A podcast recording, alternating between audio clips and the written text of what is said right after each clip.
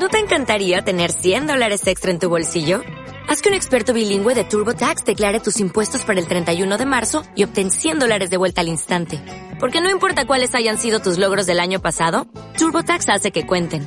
Obtén 100 dólares de vuelta y tus impuestos con 100% de precisión. Solo con Intuit TurboTax. Debes declarar para el 31 de marzo. Crédito solo aplicable al costo de la presentación federal con TurboTax Full Service. Oferta sujeta a cambios o cancelación en cualquier momento.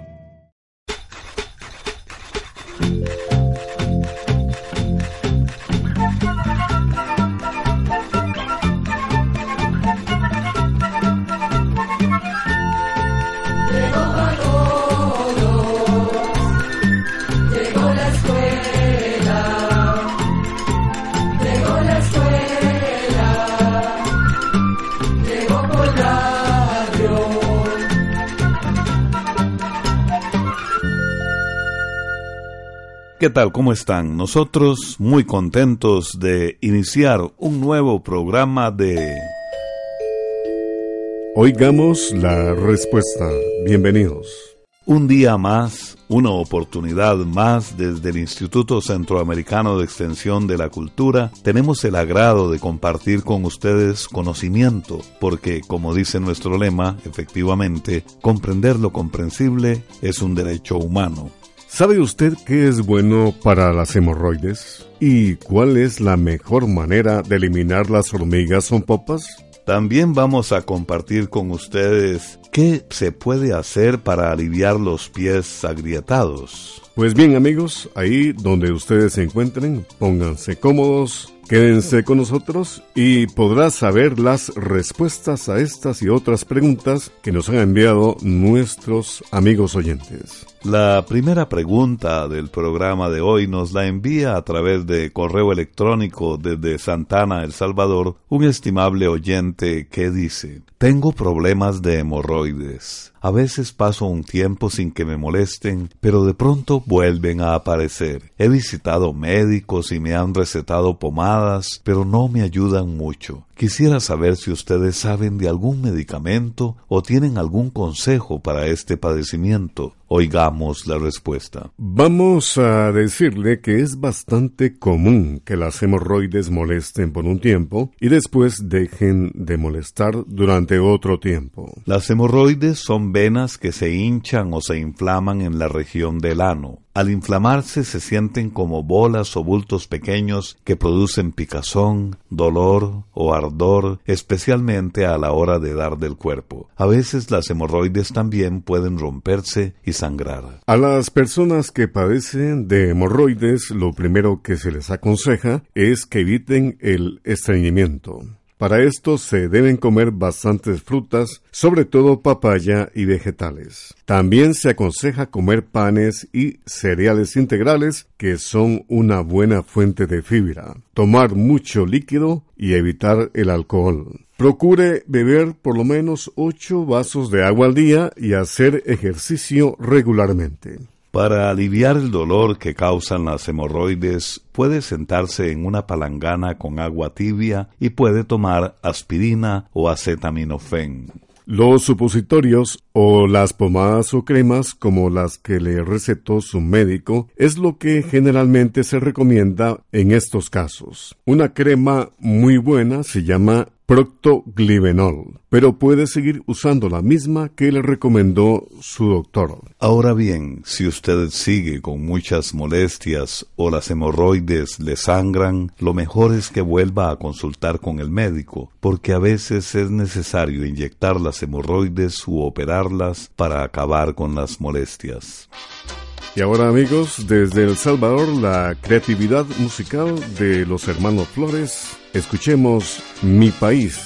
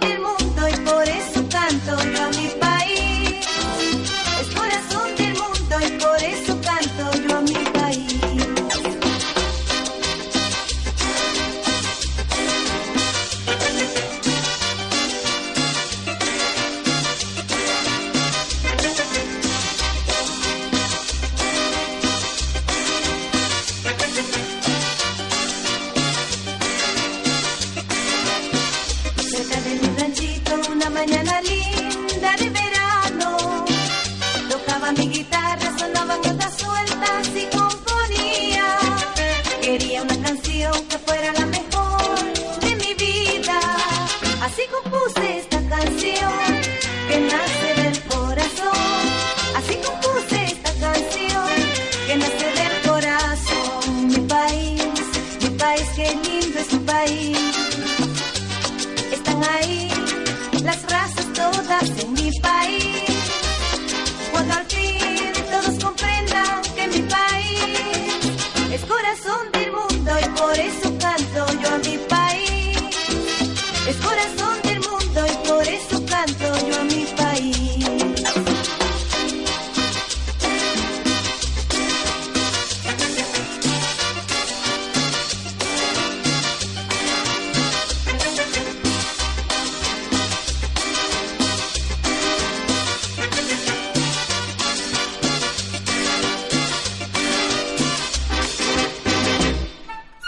El Instituto Centroamericano de Extensión de la Cultura está presentando Oigamos la Respuesta. Compartimos con ustedes las preguntas de nuestros oyentes. Regresamos, estimados amigos, gracias por escucharnos y tenemos la consulta del señor Romel Araya Martínez, nos llama por teléfono desde San José en Costa Rica y nos consulta.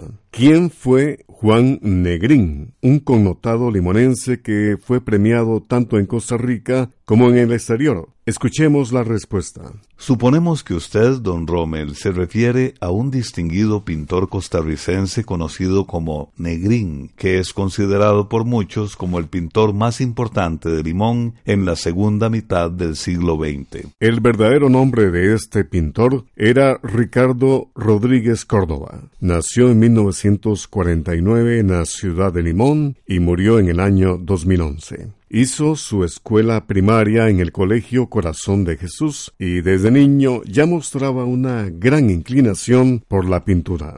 Aprendió a pintar sin ayuda de nadie. A los 14 años ya dibujaba a crayón y pintaba con acuarela. A los 22 años empezó a pintar al óleo y de ahí en adelante se dedicó de lleno a la pintura. En sus pinturas se ven reflejadas las costumbres propias de la cultura afrocaribeña, propia de los habitantes de la provincia de Limón. Negrín pinta el mar y el paisaje del Caribe con sus típicas casas de madera. También, a través de sus cuadros, conocemos la vida diaria de Limón. Vemos pescadores con sus lanchas y mujeres con sus o bateas sobre sus cabezas. Como usted menciona, Negrín ganó varios premios durante su carrera artística. Entre estos, obtuvo el Premio Nacional de Cultura Popular Tradicional.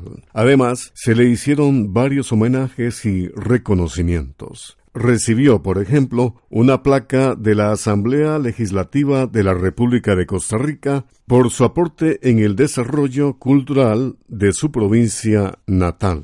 Pero no solo eso nos dejó Negrín. Fue un maestro que sirvió de ejemplo a muchos de los actuales pintores de Limón. Así lo expresa otro pintor limonense muy conocido que nació en la zona de Talamanca y que se llama Honorio Cabraca. Honorio cuenta que aunque Negrín nunca le dio clases, verlo pintar lo impulsó a dedicarse al arte, y esto mismo les pasó a otros pintores limonenses que también siguieron el ejemplo de Negrín. Negrín era tan admirado que el Centro Costarricense de Producción Cinematográfica, más conocido como el Centro de Cine, hizo un documental sobre este pintor en el año 1986, para que las generaciones futuras lo conozcan. En este documental, Negrín recorre los sitios más queridos y significativos para él, mientras nos habla de los momentos importantes de su vida. También se muestran varias de sus pinturas que toman vida ante nuestros ojos gracias a esta filmación. El director de este documental fue Miguel Monte y tiene una duración de 25 minutos.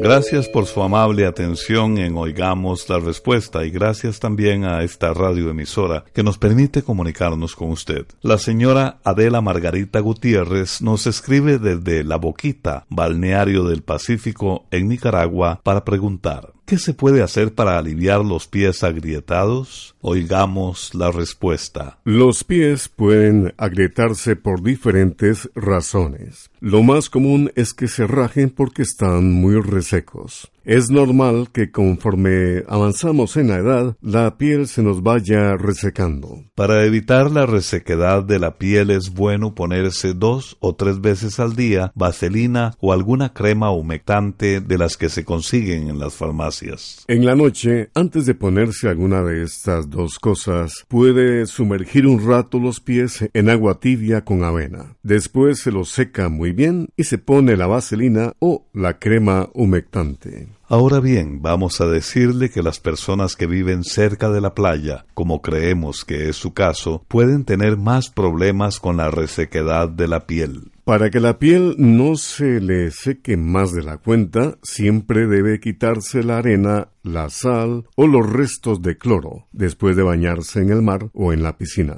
Hágalo con agua fría y usando jabones neutros, que son los que menos resecan la piel. También procure no andar descalza o usar sandalias o chanclas todo el tiempo, porque la piel desprotegida tiende a resecarse más. Se recomienda usar zapatos cómodos y medias de algodón para evitar que los pies lleguen a abrirse y a sangrar. Si este fuera su caso, le aconsejamos ir donde un especialista en enfermedades de la piel para que le indique el mejor tratamiento. Hay que tener cuidado de que las heridas no se infecten. Las personas que tienen diabetes o problemas de circulación son las que más cuidado deben tener y, como le mencionamos, en estos casos lo mejor es consultar con un médico. En todos los hospitales grandes hay médicos dermatólogos que son los especialistas en problemas de la piel.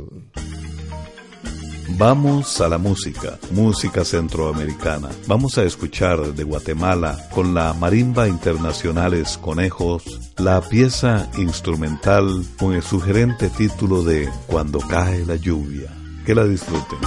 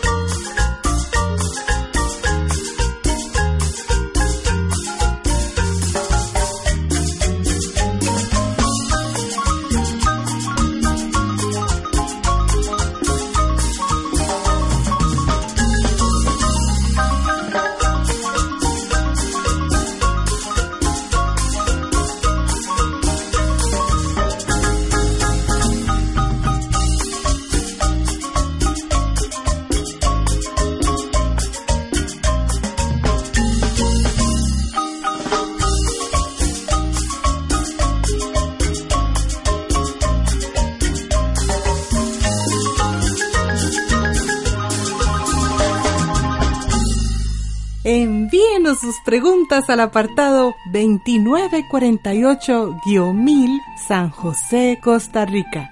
También nos puede contactar al correo electrónico isq.org o encuéntrenos en Facebook como Oigamos la Respuesta. Ya estamos de regreso amigos luego de esta canción y tenemos la consulta de el señor José Zacarías García Celaya desde Jinotega, Nicaragua. Nos pregunta, ¿cómo puedo eliminar los zompopos de mi jardín? Escuchemos la respuesta. Las hormigas cortadoras de hojas, conocidas popularmente como sonpopos o sonpopas, son una verdadera plaga porque de un día para el otro pueden dejar completamente sin hojas a algunas plantas o árboles. Estas hormigas usan las hojas o las partes verdes de las plantas y de los árboles para cultivar dentro de su hormiguero unos hongos de los que se alimentan. La mejor manera de combatir los sonpopos es usando cebos porque las mismas más hormigas se encargan de meter las bolitas del cebo dentro del hormiguero y ahí es donde el veneno hace su efecto. Podría usar, por ejemplo, un cebo de la marca Mirex o un producto que se llama Omitox 3GB u otro llamado Patrón Ultra, que según dicen es muy bueno. Los cebos por lo general se consiguen donde venden productos para la agricultura. Queremos recordarles que siempre se debe tener cuidado a la hora de usar estos venenos y nunca se deben dejar al alcance de los niños. Ahora bien, si usted prefiere combatir los zompopos usando un producto natural, podría usar hojas de frijol canavalia. Este frijol, el canavalia, se conoce en algunos lugares como frijol chancho, frijol espada, frijol machete o frijol mantequilla. Se ponen unas 30 libras de hojas alrededor de los nidos por tres noches seguidas o más si fuera necesario. De esta manera, las hormigas se irán llevando las hojas al nido, al lugar donde cultivan los hongos que les sirven de alimento, que se verán afectados porque estas hojas contienen ciertas sustancias que impiden el desarrollo del hongo.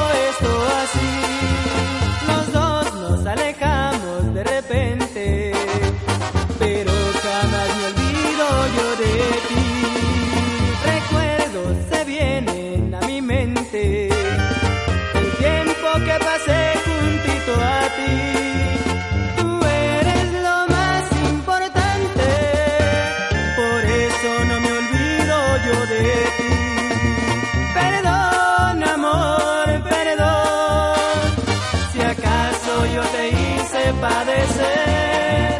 Arráncame la vida, pero vuelve. Por Dios que yo te quiero más.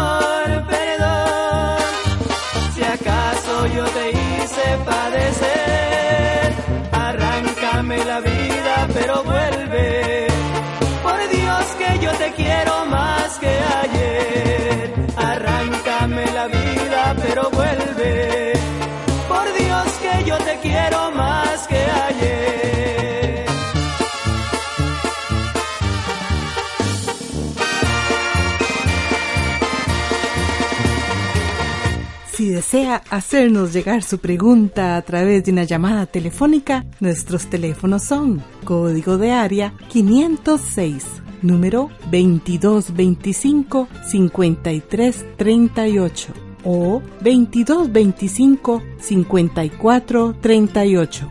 También puede contactarnos a través de un mensaje de WhatsApp al teléfono código de área 506, número 8485-5453. Compartimos con gran placer con ustedes, oigamos la respuesta con nuestro lema, comprender lo comprensible es un derecho humano. El señor José Coronado Sánchez nos envió un correo electrónico por medio de WhatsApp desde Marcala, La Paz, Honduras, para consultar lo siguiente. Me gustaría saber sobre los insecticidas neonicotinoides. Oigamos la respuesta. Los neonicotinoides son los insecticidas de los más usados en el mundo y los que se usan en la mayor parte de los cultivos en Centroamérica. Estos insecticidas, al igual que la mayoría, actúan en el sistema nervioso de los insectos, pero comparados con otros causan menos efectos dañinos en animales mamíferos y en el ser humano. Esta es una de las razones por las que los neonicotinoides se empezaron a usar en vez de muchos otros productos que se usaban antes que eran menos seguros para el ser humano. Una característica de estos insecticidas es que son sistémicos, es decir, que son absorbidos por las plantas y resultan muy efectivos para combatir insectos insectos masticadores de las hojas e insectos del suelo. Otra característica es que permanecen en el suelo durante algún tiempo y pueden ser absorbidos por las plantas que se siembran después. Precisamente vamos a contarle que últimamente existe mucha discusión sobre el uso de estos insecticidas porque hay quienes los relacionan con daños al medio ambiente y con la disminución de las abejas, que son insectos muy importantes para la polinización de muchos cultivos. Dicen que las abejas mueren cuando en los cultivos existe mucha concentración de estos insecticidas. Esto se ha observado, por ejemplo, en cultivos de arroz y aguacate y sobre todo en el verano.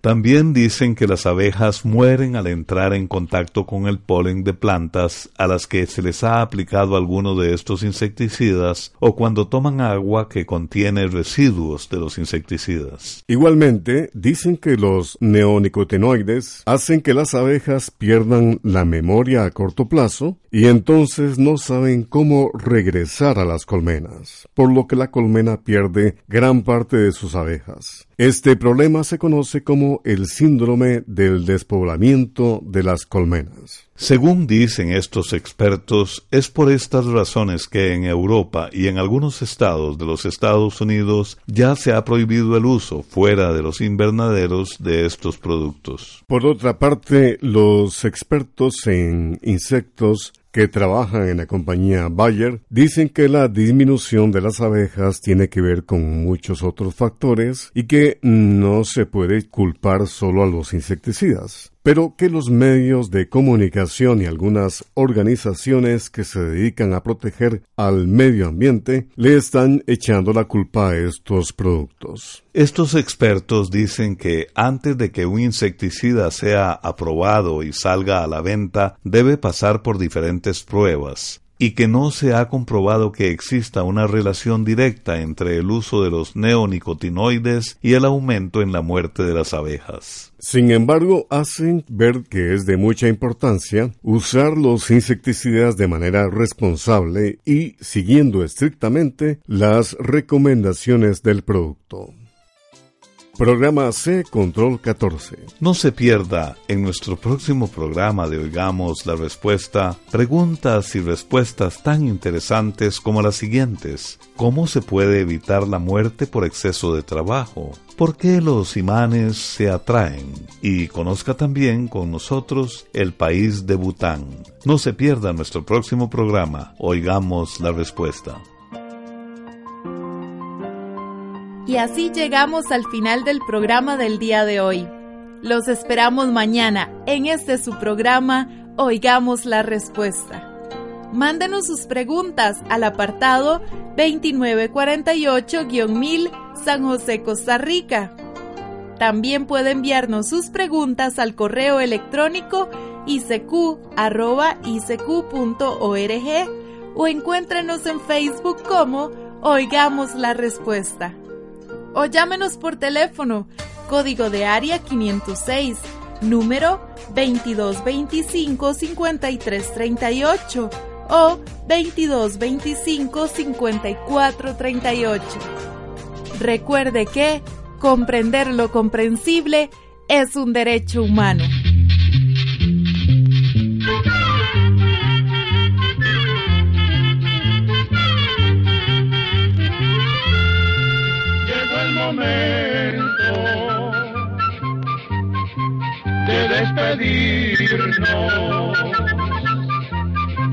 Se va a la escuela,